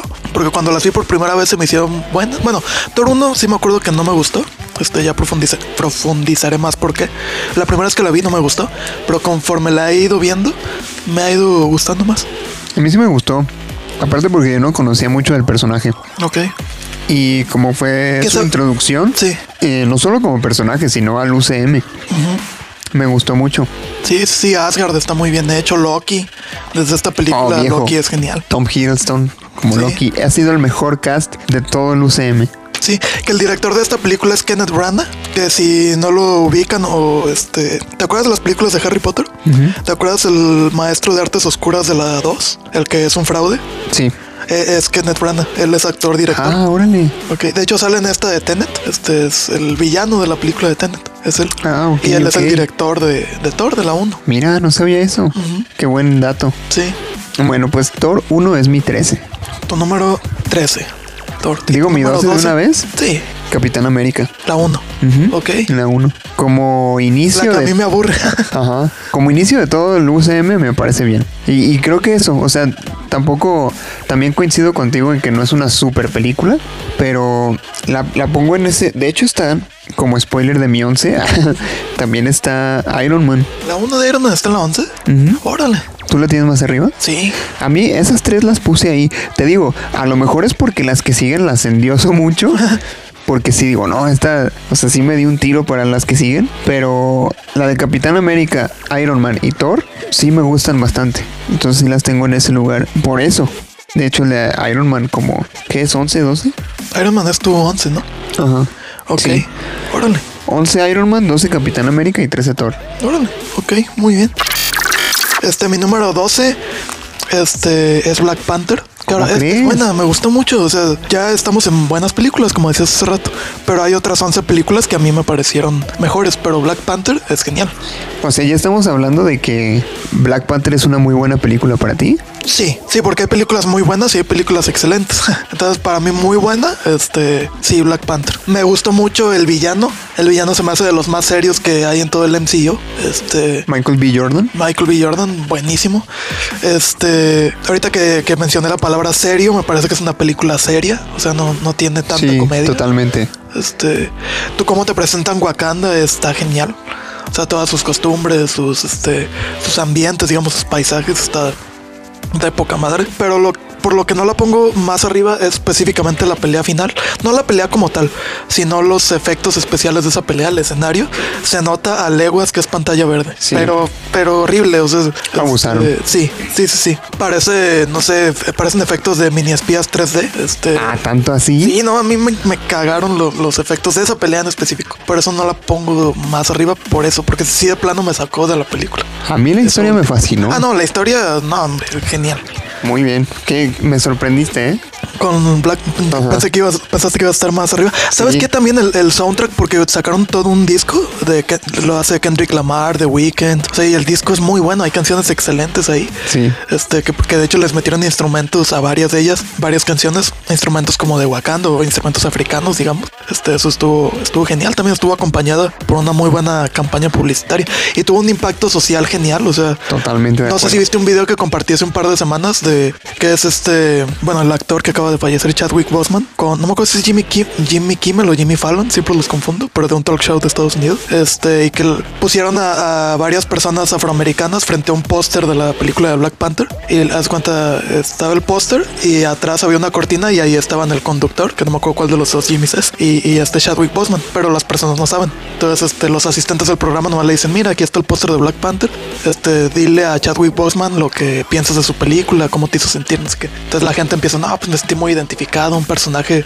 este, de, de mi color de piel, no, fue genial y que no sé qué. Había gente que hasta lloraba hablando y ya salía de atrás de la cortina Chadwick Boseman, no, no, y los, no manches, está genial sí, porque te das cuenta del impacto cultural que tuvo en la comunidad totalmente. afroamericana. Y ahí notas la importancia de darle visibilidad a las minorías. Sí, Que aparte, y dicho sea de paso, en Black Panther no se siente nada forzado. No, no, para nada. No, no, no, o sea, está muy... Y de hecho, o sea, desde Civil War te presentaron el personaje, te dieron algunos, eh, algunas pinceladas de lo que era Wakanda y ya acá fue full, ¿no? O sea, todo lo que, lo que es este personaje y su cultura y todo, genial. Muy chido. Totalmente de acuerdo. Y bueno, ya dijiste tú tu 11, entonces voy a decir yo mi, mi 11. Adelante, por favor. La, la película que, que por un pelín no está en el top 10 de Marvel y a lo mejor te- creo que te vas a sorprender. A mí Spider-Man Far From Home me encantó. ¿Neta? Sí, Así te encantó. sí, me gustó muchísimo. Wow. Digo, ya comparándola con las demás películas de- del personaje de Spider-Man, mm, sí hay varias mejores. Pero dentro del UCM se me hizo muy buena. Este, a mí esto del viaje a Europa no fue algo que me disgustara, o sea, este, porque fue precisamente para mí como sacar al personaje de su zona de, de confort. Y aparte, me parece que depende de qué, de qué este, etapa del personaje en los cómics te fijes, porque si tú lees los cómics actuales de Spider-Man, incluso ya tiene casi casi una corporación tipo Stark Industries y ya combate también el crimen en París, en Londres, en, Italia, este, e- esa parte como que es muy actual de, de los cómics, ¿sabes? Entonces, teniendo yo como ese conocimiento, no fue algo que, que me molestara, como lo mencionabas que a ti te molestó hace rato. No, el villano me, me encantó y la pongo por encima de Homecoming porque aquí los personajes secundarios no es que los amara, pero sí se me hicieron soportables, se me hicieron buenos personajes secundarios, ¿sabes? Ok. O sea, esto del, del romance entre Ned y, y la chava güerita se me hicieron una jalada, o sea, pero una jalada muy Divertida, de adolescentes, divertida, pues, o sea, te empiezo, te empiezo a hablar en el avión y ya en el viaje ya somos novios y somos el amor de nuestra vida y después de del viaje regreso te ya. manda al diablo, o sea, muy de adolescentes, se me hizo muy padre la interacción con los maestros. MJ se me hizo soportable en esta película, dije, eh, bien. O sea, de los romances de Spider-Man en general, sigue siendo el que menos me gusta, pero se me hizo mucho mejor personaje que, que lo que fue en Homecoming. Ok. La variedad de trajes, pues tengo yo mi camisa de Far From Home. Sí, sí, porque ese detalle de que cambiaran el azul a negro en los detalles de- del traje se me hizo muy padre. Interesante, sí. Y, y toda esa sensación de, de que sí ves el dolor de Peter Parker por Tony Stark. Bueno, e- en eso estoy dividido, porque siento que sí llevan bien el dolor que está sufriendo Peter Parker, sí, sí lo ves en la cara de Tom Holland en su actuación. Eso lo veo como positivo, pero como negativo es que ya de plano Tony Stark tomó el lugar del tío Ben. Sí. Y, y- y en específicamente en esta parte, las alucinaciones de Misterio, en las peleas contra Misterio, toda esa secuencia me pareció espectacular. Y la parte de que, que se ve Peter Parker como en un cementerio, eh, que hay una parte donde está viendo una, una lápida, pero tú no ves la lápida o la ves de espaldas, digamos. Yo ahí dije, va a, ser, va a decir Ben Parker. Sí, a le, tenía, le tenía que pertenecer al tío Ben. Sí, era Ben Parker, güey, a fuerzas. Y no, Tony Stark, y hasta sale el cadáver de, de Iron Man. Yo ahí creí algo que me resistía a creer, que sí, Tony Stark estaba tomando el lugar de, del tío Ben. Yo dije, no, sí, sí es cierto. Eso no me encantó, Yo creo que pero por eso también es que las mi, mi, en mi ranking las de Spider-Man están hasta abajo. Bueno, no hasta abajo, más bien abajo. sí, sí, sí. Este hace falta el tío Ben. Sí, es que no puedes hablar de Spider-Man sin hablar del tío Ben. Que en Homecoming, en Homecoming sí te dan como una pincelada nada más cuando Ned le dice, oye, ¿por qué no le dices a tu tía que tú eres Spider-Man? No, es que con todo lo que ha pasado, pues se preocuparía mucho por mí. Y dices, ah, bueno, se va a morir el tío Ben, ¿no? Pero fuera de eso, Ajá, o sea, no, no le dan la importancia que debe tener. Pero bueno. y entramos al top 10. Entramos al top 10, ya casi para acabar esto. A lo mejor te vas a sorprender con lo que voy a decir. pero Capitana Marvel. Ok, en el top 10. Órale, Sí. ¿Por qué? Porque yo amo a Brie Larson, es mi novia. Ah, sí, bueno. De hecho, está oyendo este programa en este momento. No se lo pierde, no se pierde punto. Ok, y yo le dije, escucha. voy a hablar de ti, voy a hablar de ti, mi amor. Y, y- y voy a decir cosas bonitas. No, no te creas, bueno, Ok, ya. ok. Eh, dejando de lado mi amor por Brie Larson, me pareció muy buena película. O sea, me gustó que estuviera ambientada en los noventas, igual como ya mencionaste. Hubo cosas muy chidas. El hecho de que grabaran en el último blockbuster que existe en la faz Ah, de la sí. Tierra estuvo bien chido. Eh, cosas que no me gustaron, que hayan invertido los papeles con los Kree y los Scroll. Ok. O sea, yo sí hubiera querido que los Scroll fueran malos, porque incluso los Kree te los ponen en los cómics como buenos, o sea, como agentes del bien. Sí. Y acá es como de, ah, no, en realidad conspiramos y la chingada, ¿no? No me latió, eso sí, no me gustó. Pero a mí, el personaje de Brie Larson, su actuación y Capitana Marvel como tal, me gustó mucho. Y ahí te va. A mucha gente no le gustó porque dicen que es un personaje rebelde, ¿sí? Que, que no se adapta fácil a, a lo que tiene, ¿no? Que siempre quiere como imponerse. Viejo, en los cómics es igual. Esa es Capitana Marvel de los cómics. O sea, a mí me parece que Brie Larson hizo un muy buen trabajo ahí. Me parecía absurdo que la gente se quejara por eso. ¿Sabes a mí qué queja se me hizo absurda? Eh, bueno, no es que sí iba a decir que en caso de que pasara, pero sí pasó en cuanto a los fans, que se empezaron a quejar de que Capitana Marvel iba a ser el personaje más poderoso de todo el UCM, pero le tiraban hate a Brie Larson por eso y es como, ¿qué culpa tiene ella? Eso fue Sí, decisión sí, de. Kevin Feige y de los guionistas. Exacto. Y también decía, ya ves que había videos de los actores de Avengers odian a Brie Larson y, de- y había teorías que, que era por eso, que tenían ella la sensación de, ellos la sensación de, güey, llevamos 10 años con estas películas y llega esta ah, que es la más poderosa de nosotros. Y ok, en caso de que eso sea cierto, de que los actores la odian y sea por eso, también es una estupidez. O sea, ¿qué culpa tiene la actriz? Reclámenle a Kevin Feige, oye, ¿por qué este personaje que lo acabas de presentar resulta que es el más poderoso? Que aparte tiene sentido, güey. O sea, ¿por qué no podría ser la más poderosa? Sí, o sea, qué pedo. O sea, el Capitán Marvel o Capitana Marvel es la- el Superman de Marvel. Ajá. Digo, si quitas a Sentry, que es literal una copia de Superman. Literalmente el Superman de Marvel. Sí, este. Pero sí, no tengo ningún conflicto con que sea la más poderosa. o sea. Yo tampoco, ninguno. Aunque sí siento que la película de Capitana Marvel, eh, eh, ¿cómo se puede decir? En cierta manera es como un pretexto para que en Endgame no te, o una presentación más que pretexto, para que en Endgame no te sorprenda que Capitana Marvel sea la que le pueda poner una putiza a Thanos. No sé. Ah, a lo mejor sí abusaron de eso en Endgame. Pero te digo, la verdad es que yo no estoy en desacuerdo con eso. A mí, si me dices, este, Capitana Marvel es la más poderosa de, de todo el UCM, ok, te la compro, sin broncas. Entonces tu número 10, órale. En el top 10. Fíjate que mi número 10 es una película que como dije hace rato la he ido queriendo más conforme más la veo y es Guardianes de la Galaxia 1. Ok. La comedia me parece que está bien llevada, los personajes me agradan, te- hay cierto drama en algunos de ellos, bueno en varios, o sea, ¿Te gustó que al final le ganaran a Ronan con un duelo de no, no, baile? no, no, no, es una tontería. Este, ¿Te pero fijas? Guardianes de la Galaxia tienen los peores batallas finales. sí, sí, totalmente. Pero cosas positivas, el inicio es devastador, o sea, cuando ves a la mamá de Peter Quill fallecer, no manches, Sí. o sea, luego, luego te identificas con eso. El significado que tiene el cassette, el, el Sí, sí, sí. el- ¿cómo se llama? Walkman. Ajá. Con la música, que la música está genial. O sea, yo tengo la. Si bien no tengo todo el soundtrack, sí tengo la mayoría en mi celular. O sea, las canciones están tan geniales. Este, como, como decía hace rato también cuando hablaba de la 2, la música complementa las escenas, los personajes no están plenamente conscientes. Bueno, Peter Quill sí porque lo está escuchando, pero el resto no. O sea, no está consciente de sus canciones, acompañan bien. Este. El, el drama que hay en varios de ellos, ya mencioné lo de Peter Quill, también lo de Rocket Raccoon. Este, que cuando él dice, yo no pedí ser esto, yo no pedí ser esta cosa, me destrozaron todo para experimentar en mí, es como, ay cabrón, no mames. La escena del We Are Groot, cuando ya Groot se va a morir, que los cubre a todos y las luces, y ay, We Are Groot, genial, genial. Este, te digo, la he ido queriendo más conforme pasan los años. Yo me acuerdo cuando la fui a ver en el cine, la fui a ver con mi papá y con mi primo que, que traje la semana pasada. Yo me acuerdo que, salimos de la sala y yo dije, me gustó, pues está bien, pero hasta ahí. Y me metí a Facebook, no mames, montón de amigos míos. Guardianes de la Galaxia es mejor que Avengers, que nomás había salido Avengers 1 en ese momento, ¿no? Es mejor que Avengers 1, me gustó más que Avengers 1. Y ya, ¿qué pedo? O sea, no entendía el hype por la película tan elevado, ¿sabes? Pero conforme, conforme la he ido viendo, lo he ido entendiendo. No me parece mejor que ninguna de Avengers, pero sí me parece una excelente película. Ok, va. Nueve. ¿Mía o tuya? Tuya, tuya. Mi número 9 a lo mejor te sorprende, es el increíble Hulk, la de Ah, Edward su Norton. madre. Sí, sí, la puse muy arriba. Este, pero me encanta que es, que es una película con bastante seriedad.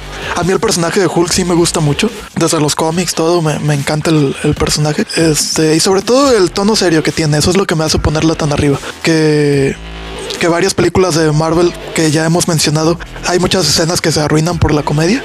Y esta no, esta, lo repito, se nota que no es Disney, ¿sabes? Sí. Que de hecho es una coproducción de Universal y Marvel. De hecho, leí que Marvel Studios no tiene los derechos de Hulk como tal. Que eso es en cierta Por eso forma. no ha salido Por eso no hacen secuela, porque, porque los derechos de distribución al menos son de Universal y Disney no quiere compartir ni madres.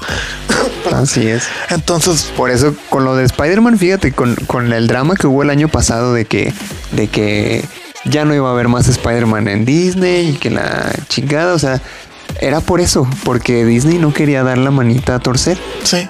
A fin de cuentas se hizo lo que Disney quería, pues, pero Sí, pues ya, ya es, ya es padrote Disney. Este, pero sí, eh, Edward Norton como, como Bruce Banner me fascina. O sea, hay un capítulo de, de Big Bang Theory donde hacen referencia a eso, que, que Sheldon le dice a Leonard, no sé qué problema había tenido Leonard con Penny, y Sheldon le dice, ¿te acuerdas cuando anunciaron que Edward Norton iba a ser Bruce Banner en Avengers? Y yo estuve una semana diciendo, Sheldon enojado con la decisión de Marvel o no sé qué.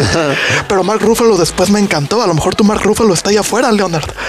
No, yo sí sigo diciendo, Emanuel enojado con la decisión de Marvel. O sea, Mark Ruffalo es bueno, pero no supera a Edward Norton ni, ni de pedo. O sea.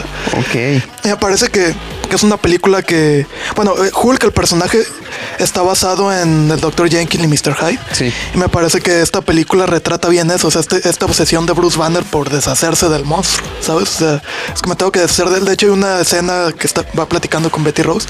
Oye, y si mejor lo controlas, no lo quiero controlar, pero hasta casi lo grita. Dice, no lo quiero controlar, quiero eliminarlo. O sea, toda esa. esa Desesperación. esa desesperación, esa dicotomía del personaje, me encanta. Entonces, a lo mejor soy la única persona en la Tierra que pone el increíble Hulk en el top 10 de Marvel, pero me encanta. Va, a ver. Mi número 9. Hasta yo me sorprendí, mira. Iron Man 2. Órale, Me gustó mucho, la verdad. ok, por. Eh, la banda sonora, para empezar, desde la 1 empezamos bien. Me gustó la introducción de War Machine, eh, porque en ese momento las películas de superhéroes no eran tan populares. No, Entonces, ni de pedo. ya estaba Iron Man, ya estaba Hulk, ya se había dado la conexión ahí y vi a, a War Machine y yo dije, aquí se va a hacer un desmadre con un montón de superhéroes y quiero ver eso.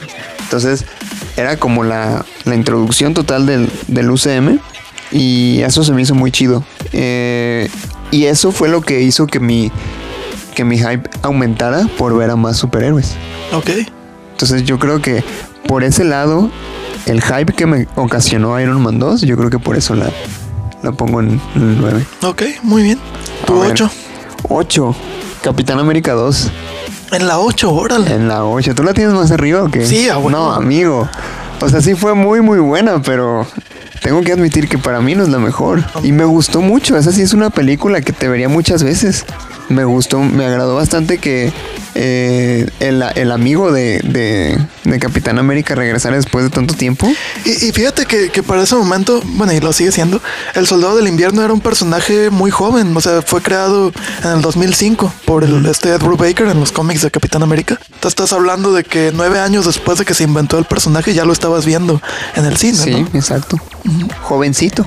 Igual que Deadpool. Bueno, Deadpool es más viejo, es Sí, del Deadpool es principios de los 91, creo. Ah, por ahí. Sí, no, pues ya tienes. Sí, pero si consideras que la mayoría de estos personajes es de los 40, de los 60. sí, sí. pues, sí, entonces en el número 8, el Soldado del Invierno. Sí. Mi número 8 es Civil War. Ah, caray. Y también, este, se me olvidó mencionarlo hace rato, me pasa lo mismo que Pero con los Guardianes de villanos los desaprovecharon muchísimo en Civil War. O sea, Crossbones, el Barón Simo. No es horrible. Fíjate que, que eso yo lo veo como negativo, sí, pero desde la parte de que Civil War creo que no ocupaba villanos. O sea, era que los, los superhéroes se desmadraran. En eso sí estoy ya. de acuerdo contigo. ¿Para qué metieron villanos? O sea, los metieron mal, desaprovecharon por completo esos villanos y ni siquiera la trama fue sobre ellos. Ah, solo que al final el varón Simo reveló pues que este Bucky había asesinado a los papás de Tony Stark. Sí, yo la pongo en el número 8 por, en, en primera las escenas de pelea son espectaculares. Eh, incluso hay escenas que la cámara está muy pegada, por ejemplo, cuando pelea Black Widow. Si te fijas, la cámara está muy pegada a los actores, pero aún así te das cuenta de lo que está pasando. Ajá. No es como, perdón, sé que a ti te encanta, pero Transformers que no sabes ni qué pedo. O sea, a- acá sí sabes qué onda, o sea, y estás identificando bien este qué está haciendo cada personaje. O sea, las escenas de pelea de Civil War me fascinaron. La presentación de Spider-Man, la presentación como tal, o sea, cuando él sale y le quita el escudo al Capitán América, me encantó. Uf. Su referencia a Uf. me fascinó. Ay, ¿han visto esa película vieja del Imperio Contraataca? Que, que cuando están en la nieve y que los enredan y que no sé qué. Esa referencia me encantó. Cuando tiran a Ant-Man. La revelación de que el soldado del invierno mató a los papás de Tony Stark, que te la pintan desde el principio, o sea, es que es con lo que empieza la película. Entonces, cuando ya ves el video, ¿no? Y, y vas reaccionando como Tony, ¿no? Es como que, oye, eso se me hace Sí. familiar. Y todos. pedo, qué pedo. Y la manera en que los mata, güey, sea, la una la No, no, no. Brutal, brutal. La pelea final entre Bucky, Capitán América y Iron Man. Genial. Eso es lo que le veo positivo. ¿sí? Ok. ¿Qué le veo negativo? Lo de los acuerdos de Sokovia, que es el, el equivalente a los, al decreto de registro superhumano del cómic, pasa a segundo plano porque la pelea, la pelea principal es yo, Capitán América, defiendo a mi amigazo del alma, no Ajá. importa quién haya matado. Sí, sí, sí. Y, este, y, y el Capitán América se vuelve insoportable bajo ese argumento, ¿no? Sobre todo cuando dices, Totalmente. cuando Tony Stark le dice, ah, no, que Capitán le dice, es que no era él, lo estaban controlando, no me importa si lo estaban controlando, ese cabrón mató a mi mamá. O sea, esa frase de mató Pues a sí, mi mamá. o sea, es que, güey, ¿cómo puedes decir así como, ay, mataste a mi mamá, pero no eras tú? Ay, está bien, ¿eh? Sí, Somos amiguitos. O sea, güey, no. Sí, sí. bueno, volviendo un poquito a lo positivo, me lo salté después de decir la presentación de Spider-Man. La de Black Panther me encanta. También. O sea, con- y aparte te hacen empatizar con el personaje de Black Panther y hasta con el papá de Black Panther. O sea, yo sentí cuando se sí, sí, muere sí. el señor, sí es como. Yo también. mames. Sí, cuando se muere, que, que, que lo habíamos visto que 5 o 10 minutos. Sí, sí, sí. Y se muere, es como. Y ves la bueno. relación entre ellos. O sea, no manches. Y cuando se muere es como, güey, qué pedo. Sí. Este, entonces, F. positivo también. Negativo, te digo, lo de que pase a segundo plano los acuerdos para que el pleito principal sea Bucky. No me encantó. La pelea en el aeropuerto debió de haber sido más, más cabrona. Debió de haber habido algún muerto, güey. En los cómics hay muertos. Se muere. muchos. Se muere Giant Man y es lo que provoca que Spider-Man se cambie de bando. Acá no hay muertos. Este debió morirse alguien, güey. Era la guerra civil entre los, los superhéroes. Y el final de plano con la carta de nos peleamos, pero seremos amigos por siempre. O sea, era obvio que se iban a reconciliar, pero déjalo para otra película. Sí. O sea, que esta termine con esos güeyes peleados, ¿sabes? Eso es la parte negativa. Pero bueno, Capitán América Civil War, mi número 8. Ok. Oye, este podcast iba a durar un buen, ¿eh? Mi número 7, la digo. Sí. Thor, la 1. Órale. Y fíjate que se me llama la atención ponerla tan alto porque yo cuando salí, cuando la vi por primera vez, salí de la sala de cine enojado. Entonces no me había gustado nada. ¿Por qué? Porque yo había leído que iban a basarse en el Ultimate Thor, en el Thor de los Ultimates. Que ese Thor a mí me encanta porque es como una analogía de Jesucristo. O sea, el tipo tiene como sus seguidores, pero, pero también este hay gente que, bueno, las autoridades creen que está loco, que es un este un revolucionario social que hay que detener. Este Shield tiene pruebas de que no es un dios nórdico, sino de que es un loco que tuvo un ataque esquizofrénico y cree que es el dios nórdico y puede controlar los poderes de Thor por la tecnología de- del martillo y del cinturón, no porque él sea un dios. O sea, en el cómic te lo manejan eso con mucha seriedad y acá lo manejaron con comedia. Eso no me encantó. O sea, en el cómic de Ultimates hay partes donde está platicando con, con Heimdall, por decirte algo, y nadie más ve a Heimdall, entonces todos creen que está loco. Acá lo manejan igual, pero por la forma en la que lo manejan te da risa. ¿Sabes? Entonces, e- esa falta de seriedad fue lo que no me gustó. Pero conforme la voy viendo, me gusta, me gusta más. O sea, es mi número 7. Ok, ok. Porque se me hace muy shakespeariana, ¿sabes? De hecho, este Kenneth Branagh en los 90 dirigió, eh, creo que una adaptación de Hamlet o de, no me acuerdo- de una obra de Shakespeare, no me acuerdo cuál era. Creo que sí era Hamlet. Este la, hizo una película de eso. Entonces, un director que ya venía de adaptar a Shakespeare y Thor es muy shakespeariano. En los cómics es muy shakespeariano, es muy correcto, es muy. Este, hasta la tipografía en el cómic viene diferente, ¿no? Cuando él habla. Y eso está muy bien adaptado en cuanto a, a los personajes. O sea, la escena donde Loki le pone una gritiza a Odín. ¿no? De que, Ah, "Oh, este", sí. qué, y, Odín hasta se tira y eso es muy dramático, muy teatral, vaya, eso es Sí. lo que voy. Asgard me encantó, Asgard es genial. Este, las escenas de pelea son buenas. Las escenas de comedia, hay algunas que sí me gustan, por ejemplo, cuando prueba un café o no sé qué chingados, ¿no? Y, oh, qué buena bebida, oh, Ay, la avienta, pinche sí. Güey, qué pedo. Entonces, ah, hubo escenas de comedia que sí me gustaron mucho. Y te digo, conforme más la veo, más me gusta Thor 1 y la pongo en séptimo lugar. Vaya. Ok. Sigue mi. ¿Qué, ¿en qué número vamos? Y este Seis. de 8. No, no he dicho Siete. mi 7. Ah. Era de Ultron. Ok. Era de Ultron 7. Ok. Fíjate, es una, es una película que me, que me gusta mucho. Yo la tomo con mucha seriedad porque me pareció dentro de lo que cabe una película seria desde que inició con, con esta inteligencia artificial malvada que mata a Jarvis, que controla la legión y, y que están todos celebrando. Y de repente sale el robot, así se me hace muy creepy esa parte, ¿no? Están todos acá bien felices Ah, y de repente el robot acá dices, ¡a la madre! ¿Qué demonios está pasando? Me gustó mucho eh, que ya se empieza a ver ese roce entre, entre Capitán América y, y Tony Stark. Sí. En especial con esta madre de, de, oh, yo voy a crear una inteligencia artificial bien chida, ¿no? Y el Capitán América, no, ni madres, ¿no? Y que se agarran ahí. Sí. Y que al final sale Visión. Me agradó la aparición de Visión. Güey, cuando levanta el martillo. No mames, güey. O sea, eso fue lo mejor de la vida. Estuvo muy chido. Estuvo muy chido.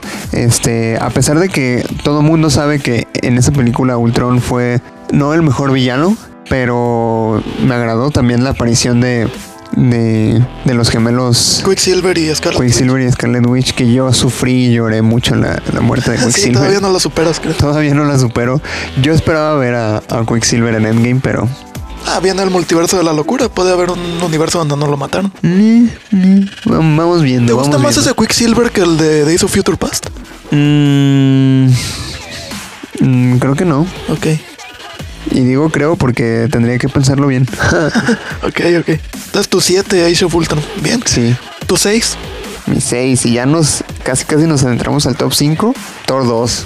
¿Qué? No manches en el sexto. Oh, Me gustó muchísimo. O sea, me parece como una. eh, una versión más oscura ya con Disney. Y eso me gustó. O sea. Porque creo que se toman las cosas de una forma más seria. Lo de los elfos oscuros y esta alianza entre Loki y Thor. Donde al final crees que se muere Loki. Desde que hacen la ilusión esta donde te hacen creer que le cortaron Ah, la sí, mano. Dices, güey, qué pedo. Eso me encantó. Por eso yo la tengo en un lugar tan alto. Ok, Thor 2, número 6. ok, ok. Sí me sorprendiste. Mi número 6 es precisamente Avengers Age of Ultron. Casi, casi coincidimos. Casi, casi. Creo que hemos, hemos de ser los únicos que ponemos Age of Ultron tan alto. Al menos yo la- los otros rankings que he visto o gente con la que he platicado no les gusta para nada Age of Ultron. A mí me encanta. O sea, lo que decía que- Totalmente diferente el cómic, por Ah, supuesto. no, sí, por supuesto. De Age of Ultron nomás tiene el nombre. Ajá. Fíjate que Ultron me gustó como villano, me gustó esta parte de que Tony Stark le dijo, tú tienes que proteger a la Tierra, la vida en la Tierra. Entonces la, la- la- lo que razona Ultron es que está afectando la vida en la Tierra a los seres humanos. Ya me, encargaron proteger la vida de la Tierra, entonces me tengo que chingar a la humanidad. Eso estuvo de poca madre, porque sí lo veo como algo que puede pasar, ¿sabes? O sea, al final Ultron es una inteligencia artificial que va tomando conciencia, etcétera, etcétera. Y la inteligencia artificial en la vida real está avanzando mucho. Entonces, sí veo plausible que si a alguien se le ocurre, oigan, hay que organizar una inteligencia artificial para que proteja la Tierra, esa inteligencia diga, pues los humanos están chingando la Tierra. Pues sorry". bye. Ajá. O sea, sí, sí lo veo como algo factible en el futuro. Eso me encantó. Este, lo que decías que se empieza a ver la, la división entre Capitán América y Iron Man, esa discusión en el cuando están partiendo la leña y que el pinche capitán la parte con las manos. Ajá. Ay, joder, tal por cual. A ver, o sea, esa parte estuvo genial, genial, genial. Sí, Age of Ultron, bastante arriba. Quicksilver y la Bruja Escarlata, genial. Ok, pasemos Ah, a- visión, no, bueno, ya, ya. Sí, a mí me encanta Age of Ultron. Bien, pasemos al top 5, ya casi para terminar. ¿Cuál es tu 5? Iron Man 1.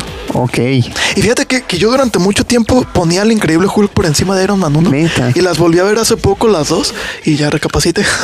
Me sigue encantando el si increíble ves- Hulk, pero Iron Man 1. Pero si Iron Man 1 es un puesto muy alto. Sí. Sí, es que me encantó cómo presentan al personaje. O sea, si, si ves a este personaje que le vale madre todo, que es egocéntrico, que es rico, que, que él lo dice, él, él, este, lucra con, con las armas, con la guerra. O sea, le conviene que haya guerra. Eh, ¿Cuándo te ibas a imaginar que una persona así al final, eh, bueno, se iba a convertir en un superhéroe en esa misma película? Y bueno, lo que pasa en Endgame, ¿no? O sea, sí, sí ves una progresión increíble del personaje. Robert Downey Jr. es Tony Stark, literal.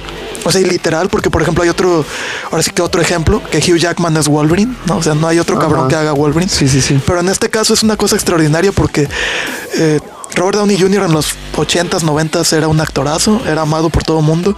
El cabrón se hizo alcohólico, drogadicto, lo metieron a la cárcel este, y resurgió con Iron Man. O sea, es Tony Stark, el Tony Stark de la vida real es Robert Downey Jr., así de sencillo. Como te presentan, ya lo dije al, al personaje. Hay sangre, es de las pocas películas de Marvel donde hay sangre. O sea, cuando, cuando explota la camioneta en la que va Tony Stark al principio y que se queda tirado y empieza a manchársele toda la camisa de sangre. Manches. Con El- toda la metralla ahí. Hablando de personajes que conociste durante poco tiempo, pero te pega su muerte, el que lo está ayudando en la cueva y que se muere. Ay, sí. No manches. Obadiah Stein se me hizo muy buen villano. Y bueno, que, que cuando Tony Stark llega a Estados Unidos, cuando lo liberan, dice, lo primero que quiero es una hamburguesa. Me quiero comer una hamburguesa. Que después te la pagan súper genial en Endgame, ¿no? Cuando, bueno, ya me voy a adelantar, pero cuando la niña es después del funeral, ¿no? Y la hija de Tony, quiero una hamburguesa. Y Happy así casi que se le salen las lágrimas. A tu papá también le gustaban las hamburguesas. O sea, cómo te pagan, cómo te conectan Iron Man 1, la primera película con la última, o bueno, la penúltima. Genial. Entonces sí, Iron Man 1, número 5 para mí. Ok. Digo mi 4, A ver. Avengers, la 1. Ojalá. Avengers. Yeah. No manches, o sea, esa película yo tuve escalofríos y, y venidas y este orgasmos y todo lo que se te puede ocurrir cuando la vi. O sea, es que era un- el sueño friki hecho realidad. Sí, O sea, como totalmente. tal. Hay comedia, pero bien balanceada. O sea, comedia justa, comedia medida, acción a más no poder. Un chingo de personajes, pero cada uno tiene su, su momento. Este fue lo que hizo explotar el universo cinematográfico y las películas de superhéroes en general. O sea, las películas de superhéroes para mí se hicieron populares de Avengers 1 en adelante. Ok. Wow. O sea, antes de eso era como, ves películas de superhéroes, ah, pinche friki. Ajá, Sale Avengers totalmente. y puta, los y Avengers todo son el mundo ama Marvel, Ajá, ¿no? Sí, sí, sí. Pero eh, hay una razón. La película es extraordinaria. Loki es genial. Un villanazo Loki. Y ves a Thanos, ¿no? Por primera vez.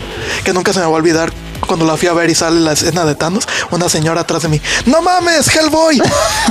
no, señora, es Thanos. Hellboy es de otra editorial. Creo que ya se emocionó con los crossovers, señora. Sí, sí, sí, creo. Usted ya se estaba mamando. O sea, vaya a trabajar para que todo se conecte todo, ¿no?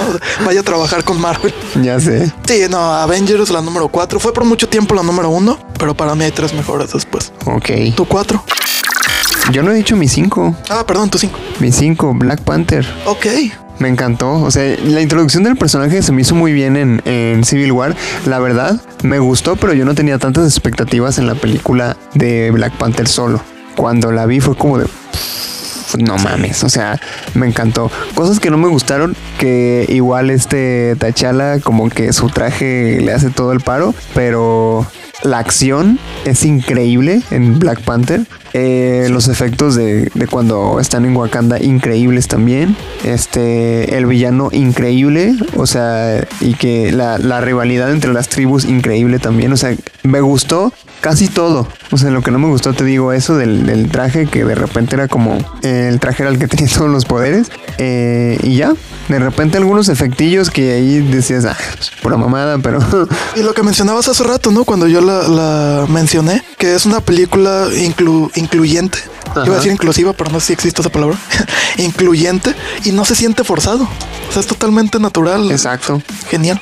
Mi, mi cuatro que no manches, me encantó y me fascinó esa película, Doctor Strange. Ok.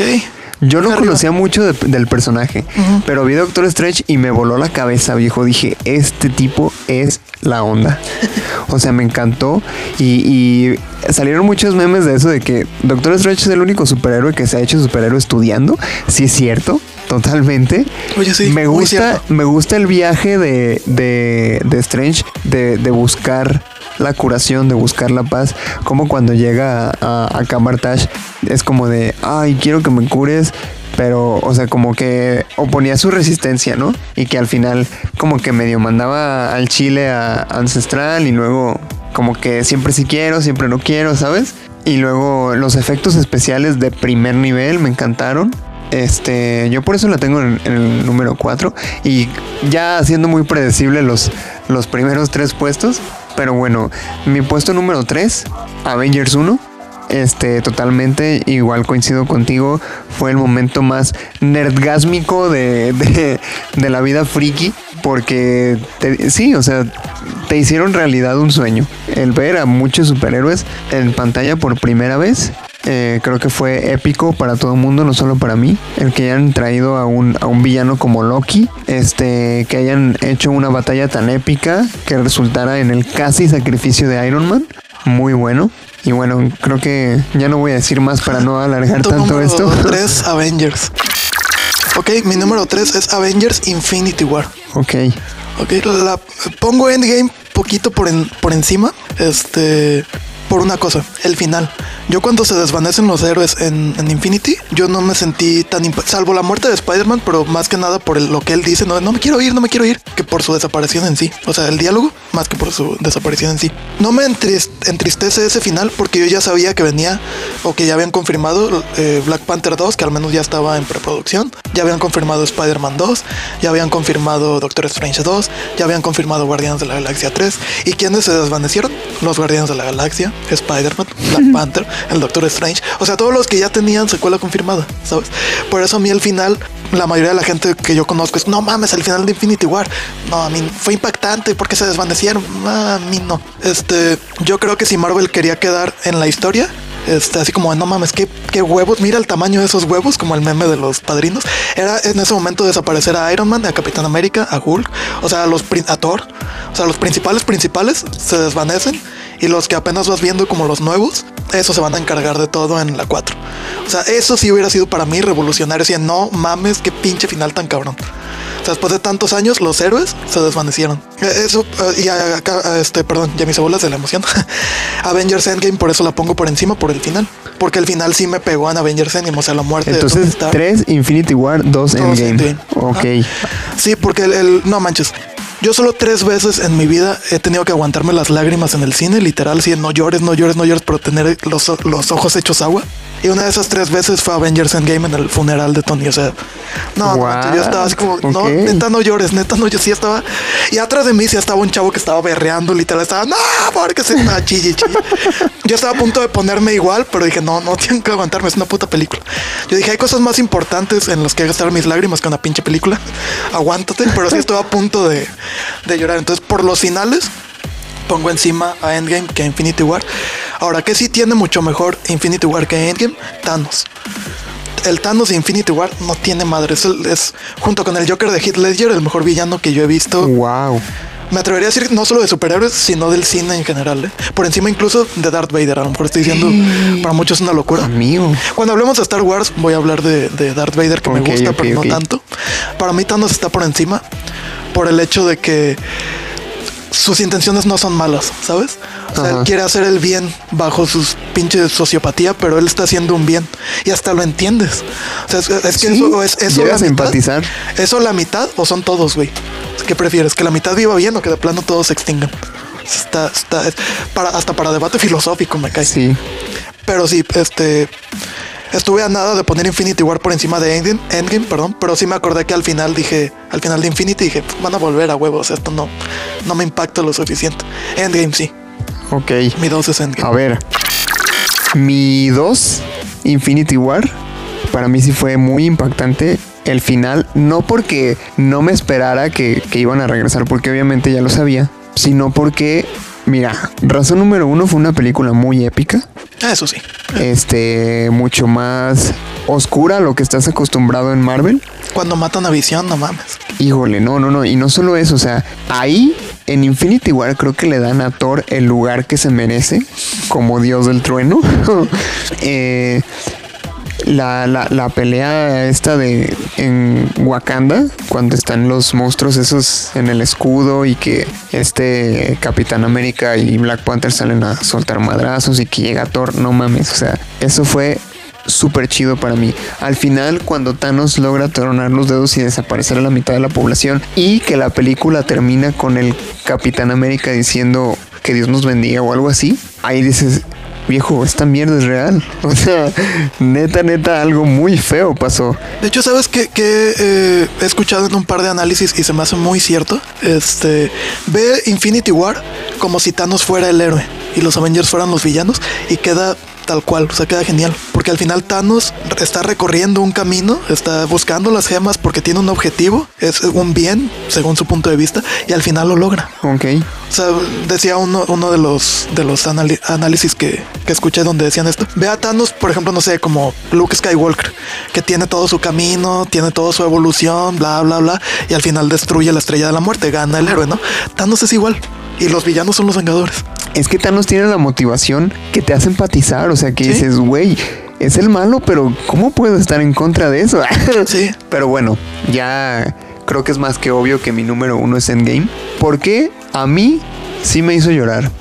Yo me aguanté. Y no solo, es que fíjate, a mí me emocionó tanto esa película que yo en el cine lloré como una niñita, así, neta, te lo pongo así. Este, desde que hace explotar la base de los Vengadores y que salen Tony, eh, el Capitán América y Thor y lo ven ahí sentado, dices, uy, cabrón, esto se va a poner bien duro. Y- que empiezan a darse de madrazos.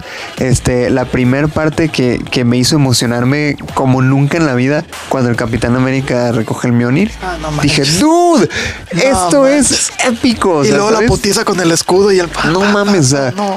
yo estaba, neta, sentía que me iba a dar un paro de tan Sí. emocionado que me sentía. Después, cosa que yo no me esperaba y que por eso fue muchísimo más emocionante y muchísimo más impactante, cuando estaban eh, madreando al Capitán América que se para y tiene todo el ejército de Thanos enfrente. Ah, sí. Y que dicen, me la rifo sin pedos. Yo estaba esperando que Thor y Iron Man hicieran algo. Pero de repente se oye a tu izquierda. Hijo Y es que en ese momento- madre. Ahí empecé a llorar como una niñita. Y es que ahí ya se te. Bueno, creo que nos pasó lo mismo y a la mayoría a lo mejor lo pasó lo mismo. Se te olvida que ya todos habían revivido con el chasquido de Hulk. Ajá. Sí, cuando escuchas el a tu izquierda. Ay, cabrón, pues ya habían regresado y empiezan los Y portales. empiezan a salir todo mundo. em- Sale Black Panther, sale todo Wakanda, salen todos los Asgardianos, todos los superhéroes que estaban muertos. Howard del Pato, eh, que fue lo más épico, ¿no? Howard del Pato. no manches, o sea, yo te juro que, que se empezó a abrir el portal y vi a Black Panther. Me quedé, como dijiste hace rato, con la mandíbula en el piso. Sí, no manches. Vi salir del agujero a Spider-Man. Fue el momento de quiebre para mí. Comencé a llorar. Este, por una película así, fíjate, que me hizo llorar como. No, no, no, no, no, es que no sé, o sea, tenías que haberme visto. Fui a ver esa película con mi mamá y con mi hermano, y al final sí fue como de, no, tú neta dejaste todas las emociones en el cine, man". Porque no, no, yo estaba llorando como no tienes una idea. Y, y, y me pasa que cada que la veo es así, porque no puede emocionarme más esa escena, ¿sabes? Y la puedo ver mil veces y mil veces me emociona igual. Sí. Por eso es mi número uno. Sí, es que no manches. el, el nivel de emoción que te manejan ahí. Y Para mí fue el final perfecto para una década entera Sí. De preparación. Sí, y, y tiene varios momentos cuando están viajando en el tiempo y Tony Stark se, se reencuentra con su papá, ¿no? Y todo lo, todo Sí, lo que sí, se dicen. La Ah, muerte de Black Widow. La muerte de Black Widow. Que ahí para mí es un plot hole, un agujero de guion, porque en Infinity War te dijeron que tú tienes que aventar a quien más quieras, o sea, tienes que sacrificar lo que más quieras o a quien más quieras para tener la gema. Y Hawkeye y Black Widow están Sí, compitiendo a ver quién se suicida. No, no están, no están como te quiero entregar a ti por no. O sea, no tiene mucha lógica. Porque se está sacrificando voluntariamente Black Widow. No es que Hawkeye la agarre y vete a la chinga como Thanos hace con Gamora.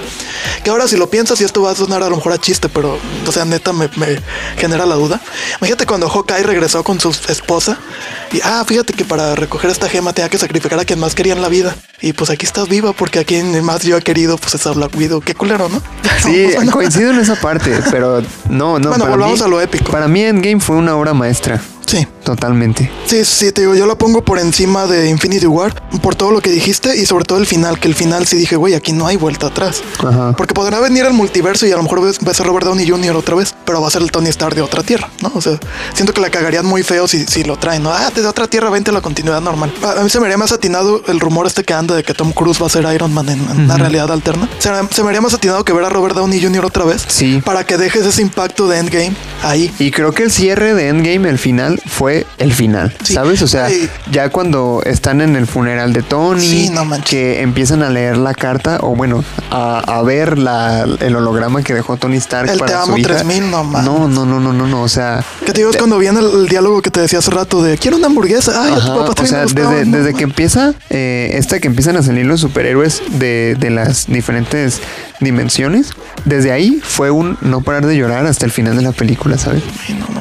Güey, cuando están ya en el funeral y ves en primer plano el, el primer reactor que tuvo Tony, el This proves that Tony Stark has a heart, que lo ves ahí en el No, no manches, no.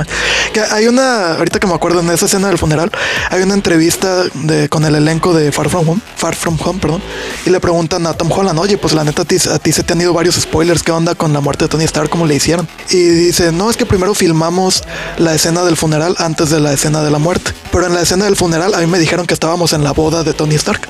Entonces yo cuando dice, Tom Holland, a mí cuando me ven serio en esa escena, yo estoy pensando, ¿dónde chingado está Robert Downey Jr.? Estamos en la boda de Tony Stark y ¿por qué chingados no está él aquí? O sea, yo estoy serio en la escena, ¿no? Pero yo estaba pensando que estaba en la boda de Tony Stark porque los hermanos rusos eso me dijeron para que no la cagara. Ah, sí, estábamos en el funeral. Entonces, este, fue muy chistoso saber que Tom Holland filmó esa escena pensando que estaba en la boda de Tony Stark cuando estaba en su, en su funeral. Chale. Sí, no, Endgame es una, es una chulada. Eh, el final, cuando ves a Capitán América bailando con Peggy, no, Uf. no, no manches. Este, sí, son, te digo, yo me aguanté las lágrimas porque considero que hay, hay cosas más importantes por las cuales llorar que películas, pero sí estuve a punto de, de o sea, no, no manches. Este, Nos despedimos con tu no número uno, Emma. no he dicho, no he dicho mi uno. Para mí lo mejor de Marvel es Capitán América, el Soldado del Invierno. Ah, no manches. ¿a Es un sí? peliculón porque para mí no es una película de superhéroes, es una película de espías. Y a mí me encanta cuando, el, cuando la película de... O sea, vaya, el protagonista es un superhéroe, pero la película no es de superhéroes, ¿sabes? Por ejemplo, The Dark Knight. Si te fijas, no, no es como de superhéroes como tal, es como de como policíaca y crítica social. Logan es un western, ¿no? Es- Y con personajes muy complejos. Este, y este, el soldado del invierno, eh, no es, no es de superhéroes, es de espías. Yo siento que, a diferencia de las otras 22, si, si tú le recomiendas a alguien que no le gustan los superhéroes, el soldado del invierno la va a disfrutar a tope. Las otras 22 a lo mejor no porque no le gustan los superhéroes, pero el soldado del invierno es para disfrutarse como película, vaya, como cine. general. Ok, ok. Este, no, no. Bueno, sí tiene comedia, pero comedia muy bien utilizada, poca y muy, muy bien utilizada. ¿No? Por ejemplo, cuando este, tumban al güey pelón, que ya saben que es de Hydra, y lo tumba, y porque lo tumban entre Capitán y Natasha, y ya cae al vacío, el güey, ¡ah! y voltea a Natasha, güey. Oye, ¿por qué no le dices a Fulanita que salga contigo? No, no, pues es que como que no, y sueltas la carcajada, pero es una comedia muy, muy funcional, ¿sabes?